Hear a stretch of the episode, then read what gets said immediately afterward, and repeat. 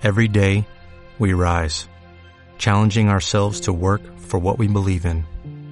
At U.S. Border Patrol, protecting our borders is more than a job, it's a calling. Agents answer the call, working together to keep our country and communities safe. If you're ready for a new mission, join U.S. Border Patrol and go beyond. Learn more at cbp.gov/careers. La tarde cita. Al decir columnas, podemos pensar en un apoyo vertical generalmente cilíndrico que sirve para sostener techos. En Abre Palabra, una columna es un comentario, es información más opinión.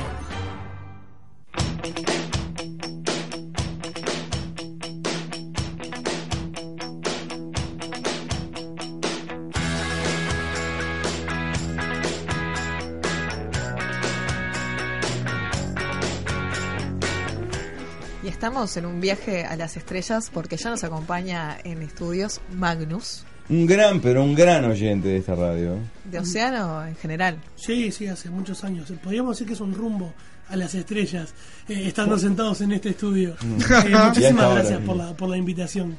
50 años de Star Trek. Sí, 50 años de Star Trek se cumplieron ahora hace poco en mayo de la primera emisión, pero por supuesto, eh, como los embarazos de los, de los bebés, eh, vino de años antes y ha seguido para adelante. 50 años de la primer serie, digamos, o de alguna película. No, no, no. Star Trek nace en la televisión Bien. y es el, el- el medio en el que, en el que eh, se mejor se desempeña, a pesar de que tiene películas, eh, tiene libros, cómics, etcétera. Este, y son 50 años de la primera emisión televisiva de- del primer capítulo que se emitió de eh, la serie original, que se llama Star Trek a secas, aunque por lo general se la conoce como The Original Series, TOS abreviado, porque al haber ya más series, después hubo que, cuando estás conversando o escribiendo acerca del tema, hay que referirse a diferentes. Oficialmente se llama solo Star Trek, pero se le suele decir la serie original. Ajá. Magnus, si le tuviéramos que explicar a un niño que jamás vio ni la serie, ni película alguna, ni leyó un cómic, ¿de qué se trata? Bueno, si se lo tengo que explicar a un niño que no ve nada, le digo, hay alguien si hay naves espaciales. Porque todos llegamos a la serie con, con las visuales fantásticas que en primera instancia eran creados en estudios con papel maché y pi- vidrio pintado, y hoy día se usa mucho CGI y otra cosa, mucha computadora. Eh, y los aliens con los maquillajes y cosas fantásticas.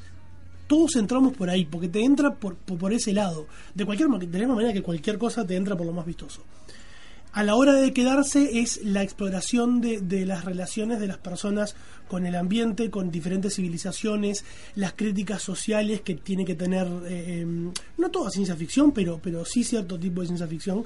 Y en el caso de Star Trek, desde eh, primera instancia, eh, el tema social fue muy importante.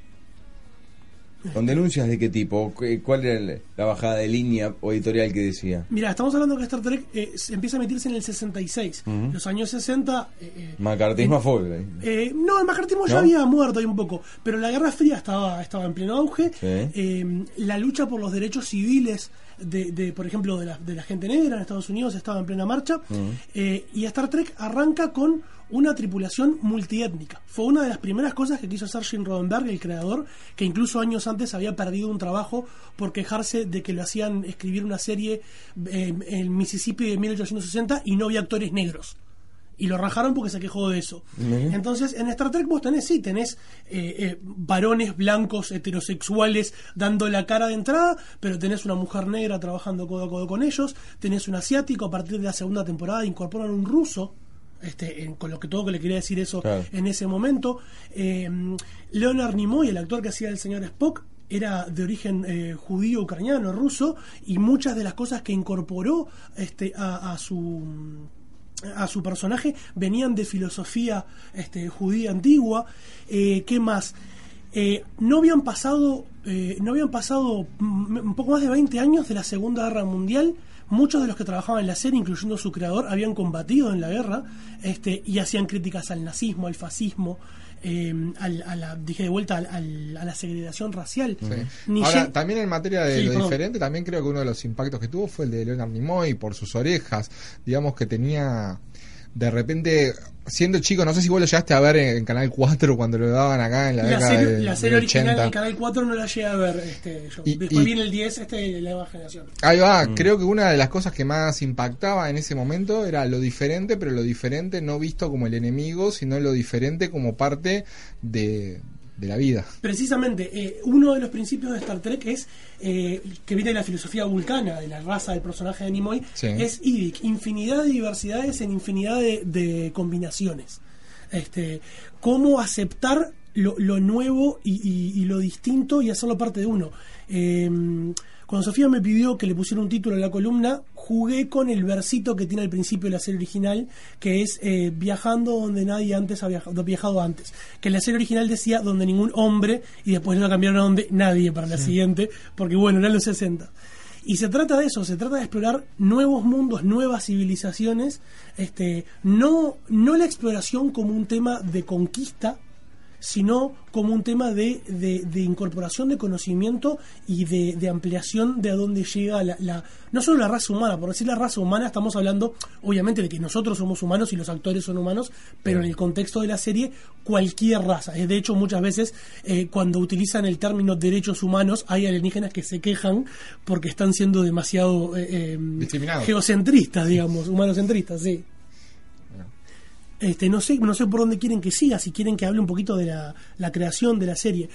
Eh, Ah, está bueno. Gene Roddenberry, el, el que la creó, fue un tipo que fue eh, piloto de aerolínea, piloto de bombardero en la Segunda Guerra Mundial, luego fue policía y mientras era policía y trabajaba en el departamento de prensa de la Policía de Los Ángeles, empezó a vender sus primeros guiones para televisión, a trabajar como asesor de una serie de fiscales de distrito y de a poco a poco fue haciendo la transición y entonces se eh, pasó a principios de la década del 50, cuando la televisión era algo bastante nuevo, la verdad, a vender, eh, no sé si se acuerdan de la serie Dragnet, es una serie vieja, o sea, vieron alguna De vez. nombre nomás. Es una serie policial que primero era radio y luego de televisión, que sus historias las sacaba de historias reales de policías. Y Roddenberry empezó vendiéndoles guiones basados en historias que le contaban los compañeros y tirándoles algún mango.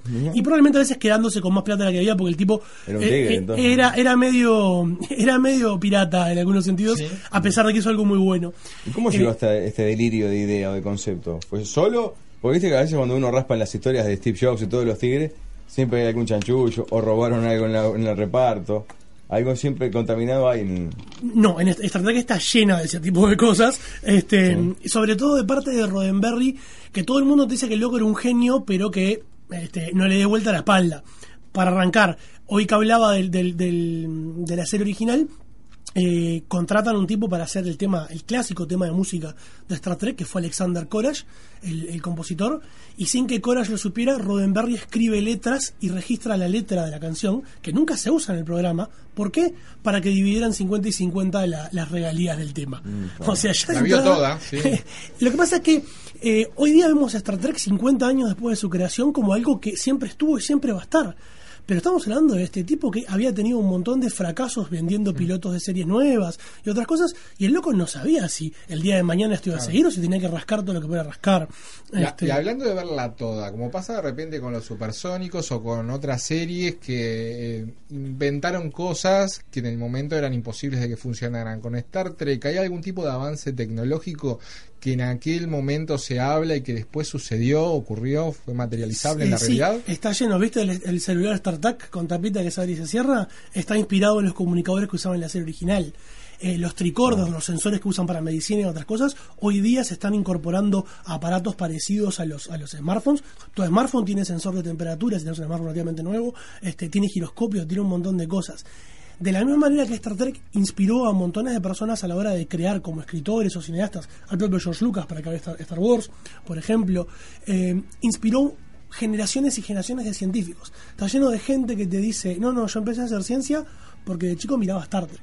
Al mismo tiempo tenías trabajando guionistas y escritores de ciencia ficción eh, tratando de meter elementos de la ciencia que hablaba. Yo hablaba con la gente que va a hablar ahora de, de- de nanotecnología, que yo no soy científico, pero tengo amigos que lo son, y como soy escritor estoy todo el tiempo preguntándoles cosas para ver qué puedo meter en alguna historia. Y acá tenías escritores de ciencia ficción que eh, hacían lo mismo, tratando de meter cosas que en ese momento eran espe- especulaciones nada más, y que eh, con el paso de los tiempos se han ido reali- realizando. Las impresoras 3D.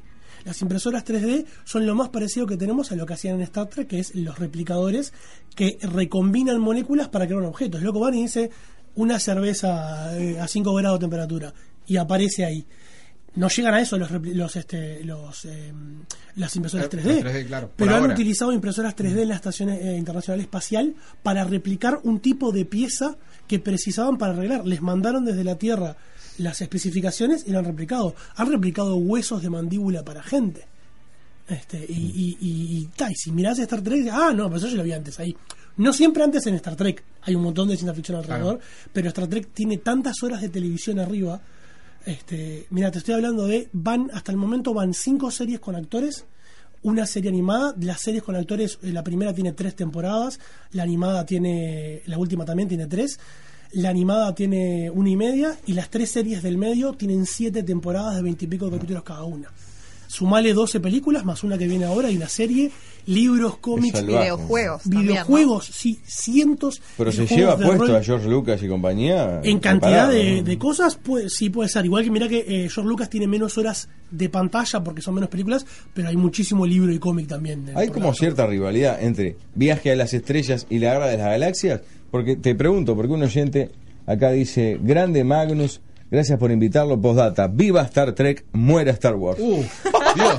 El Mira, a mí- clásico del espacio. A mí me gustan ambas por igual. No, no, no es Nacional Peñarol, lo mismo con DC o Marvel para los cómics. Hay gente Claro. que toma esa postura. Yo digo, yo Es disfruto más. sí. Yo disfruto más. Me gustan por cosas distintas. Este, Star Trek eh, toma un lado más humanista, más, más este, eh, por el lado de la crítica social, y Star Wars es dentro de la ciencia ficción lo que se llama la space opera, que es de tirarse palos y naves espaciales y explosiones que pueden tener su contenido, pero no es En el- efectos especiales, diríamos que le gana Star Wars. y lo que pasa es que Star Wars tiene, siempre tiene presupuesto de cine, o casi siempre tiene Claro. presupuesto de cine. Star Trek trabaja con presupuesto de televisión. Igual, eh, yo tengo un podcast que se llama Perdidos en el Éter, Chivo, que está cumpliendo esta semana 13 años. Este, estuvimos en radio eso también.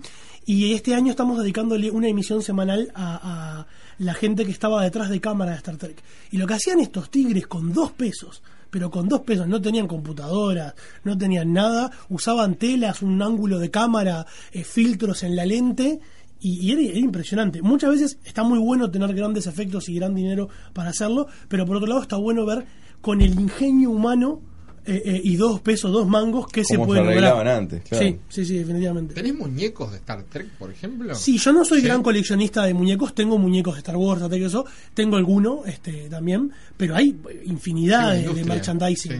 Este, yo tengo, bueno, tengo en mi escritorio, tengo una navecita, este, tengo, tengo alguna otra cosita, además de la remera que tengo puesta, puesta hoy, este, tengo mi, mi colección. Hay gente que se dedica más a coleccionar muñequitos y merchandising, este, y, y tienen un montón de cosas, pero hay lo que se te ocurra. Y, Y- más ahora que se ve en la peli. Claro. ¿no? Ah. Bueno, eso de película. Es- eh, tiene, ¿Se mantiene una, una estética y un criterio artístico digno? eh, las 12 y esta que se viene ahora. Mirá. La que se viene ahora no se sabe, pero. Mira, la que se viene ahora O y las dos es- o tiene anteriores. altibajos. eh, tiene altibajos, por supuesto. Primero, porque no se mantiene el mismo equipo creativo siempre.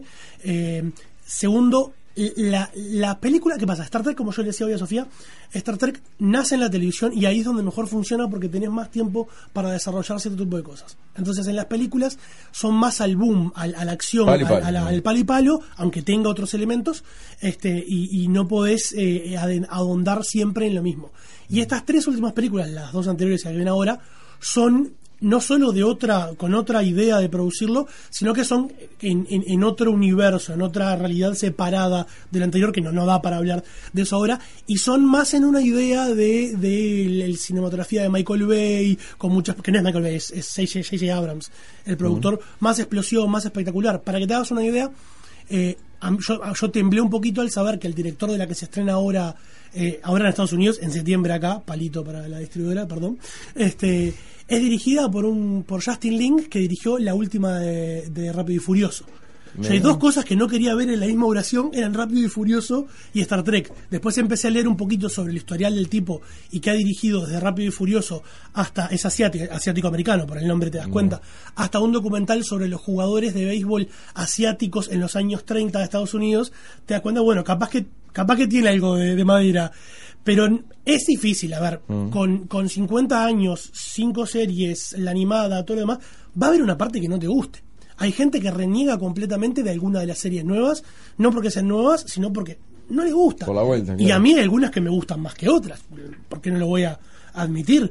Este, pero bueno, este, el ejemplo es clásico, claro, en Pablito con su afán por Nacional. Ha habido equipos de Nacional que te han gustado más que otros como jugaban, Mm. pero todo es Nacional, ¿no? Sí, claro. Sos un hincha de Star Trek. Pero también soy un hincha de Star Wars, soy un hincha de lo que me divierte, no, no, no, no lo, lo puse, me fui al lado futbolístico para una explicación, yo, pero me puedo sentar y criticar. Eh, eh, eh, participo desde hace muchos años eh, en, en foros de internet, eh, tanto de acá como de afuera. Este, le quiero mandar un saludito a la gente del Club de Fans de Star Trek de Uruguay, que, que soy uno de los fundadores, que es el USD de. ¿Cuántos son en el club de fans de Star Trek? Ya no sé, perdí la cuenta. El- el con- el- la actividad no está tan tan eh, metida ahora porque no hay una serie semanal que seguir. Aguantar el año que viene. Este, pero vos te podés sentar y hablar de, de pa, este capítulo es una porquería por esto, aquello y lo otro. O hubiesen claro. esto hecho lo otro. Podés No sos admitir- menos fanático por hacerlo. no, no, para nada. Hay gente que piensa eso. O hay gente que piensa que es más fanática porque no le gusta y dice que es una porquería lo- las nuevas y la vieja es lo mejor. No, no, te puedes sentar y charlar de todo. Y a veces me pasa que yo estoy mirando las series desde que mi hijo es chico, las estoy mirando todas de vuelta con él por primera vez. Claro. Y a veces empiezo un capítulo, "Pah, este es un embole. este, pero lo voy a mirar y a él le encanta. Este, y de paso me da para hablar de todos esos temas de crítica social y de, de- de exploración de la condición humana, me da para hablarlos con él desde que tiene 3, 4 años, ahora que tiene 11. Vamos charlando ese tipo de cosas. Eh, eh, refugiados de guerra, fascismo, eh, religión, este, eh, discriminación por, por, por temas raciales. Todo ese tema que obviamente se habla en otro contexto también a la hora de educar un hijo. Pero la ficción te da una herramienta, Un pie. un pie, un disparador, exacto. ¿Tu personaje favorito? Es difícil, me gusta mucho Data, que lo tengo acá en la remera en una canción. Este, me gusta mucho este eh, eh, Scotty, que era el ingeniero de la original. ¿Por qué motivos? Eh, y me gusta, perdón, te, te sigo. eh, y me gustan de las series más, una serie más nueva que es Deep Space Nine. Me gusta este el Capitán Cisco y el ingeniero también, este O'Brien. Y me gusta por cómo están escritos los personajes. En la serie original son, son un poco menos tridimensionales por el tipo de escritura que había para la época. Pero por ejemplo, Data me gusta porque es una- un androide que quiere explorar lo que es ser humano, es un robot el tipo, este, y, y te da muchos pies para preguntarte cosas muchas veces. Y por ejemplo, eh, el capitán Cisco, que es el capitán de la serie de Space Nine, que además es el primer capitán negro en Star Trek, Star Trek tuvo capitán negro, capitán mujer, antes que muchas otras series similares. El tipo tiene un hijo en la serie, y incluso antes de que yo fuera padre, eso me, me- me gustaba ver como el tipo era, además del, del aventurero del espacio que va solucionando cosas por ahí, también es un tipo que llega a la casa y tiene que cocinarle al pibe y hablarle porque el pibe se metió en problemas este, haciendo guarangadas como hace cualquier botija por ahí.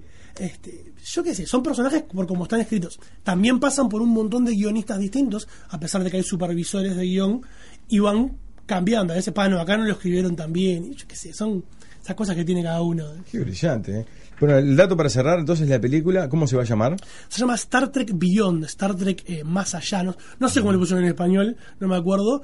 Este, y se estrena ahora, el 21 de julio en Estados Unidos, pero en septiembre acá. No vas a esperar a septiembre, evidentemente. Em, este, la voy a terminar yendo a ver al cine y pagando la entrada como cualquier Carlitos porque está porque me, me gusta pero está voy a lo hice en la anterior en la anterior tuve que piratearla para verla antes porque si no eh, frecuento Claro, tantos más, claro. frecuento tantos lugares donde se habla de. Star Trek Claro. que tengo que saber el. Facebook loco Magnus, en Perdidos en el Éter, ¿qué Sí. podemos encontrar? En Perdidos en Letra pueden encontrar mucho Star Trek, este, sobre todo este año que estamos dedicándole a eso. Pueden encontrar eh, temas, hablamos sobre cómics, ciencia ficción, juegos de rol, eh, fantasía, reseñamos las películas, la de Superman y Batman de hace poco, lo que venga. Esta semana vamos a hablar de un anime este, que se llama Duncan Rompa, que no tengo idea de quién es, pero la, la columnista que tenemos dedicado a eso es la que sabe. La semana pasada hablamos sobre Philip K. Dick, el escritor de ciencia ficción. Si se nos canta en algún momento, hablamos de Benigil o de otras cosas, porque bueno, es, es nuestro. y- pero también hacemos ficción, hacemos humor, este, pequeños sketches. Hace unos años participó en varios eh, Diego González. Este, y, y en este momento tenemos como presentadora a Cairo Herrera de los sketches, nos hace la locución. No le tengo que poner eco ni nada con el caño que tiene ese hombre, este, que de onda lo conocí en una radio hace mucho cuando empezamos a hacer el programa y de onda me da una mano con eso. Star Trek más allá. Más allá. Es Suena como que se mueren, no me gusta la Sí, como traducción. que lo cierran, ¿no? El más allá. En fin. Magnus, un placer haberte tenido. No, muchas por favor. gracias. Eh, la verdad que para mí fue un honor estar acá. eh, ya, como dijeron, soy escucha este, a diario, o manejo mucho las redes sociales, como decía Mm. Nelson ayer, estoy comentando siempre. Y bueno, muchísimas gracias por este rato. No, A ti. Abre palabra, hija, prima de la palabra, hermana, imaginación y la curiosidad. ¿No te encantaría tener 100 dólares extra en tu bolsillo? Haz que un experto bilingüe de TurboTax declare tus impuestos para el 31 de marzo y obtén 100 dólares de vuelta al instante. Porque no importa cuáles hayan sido tus logros del año pasado, TurboTax hace que cuenten. Obtén 100 dólares de vuelta y tus impuestos con 100% de precisión. Solo con Intuit TurboTax. Debes declarar para el 31 de marzo. Crédito solo aplicable al costo de la presentación federal con TurboTax Full Service. Oferta sujeta a cambios o cancelación en cualquier momento.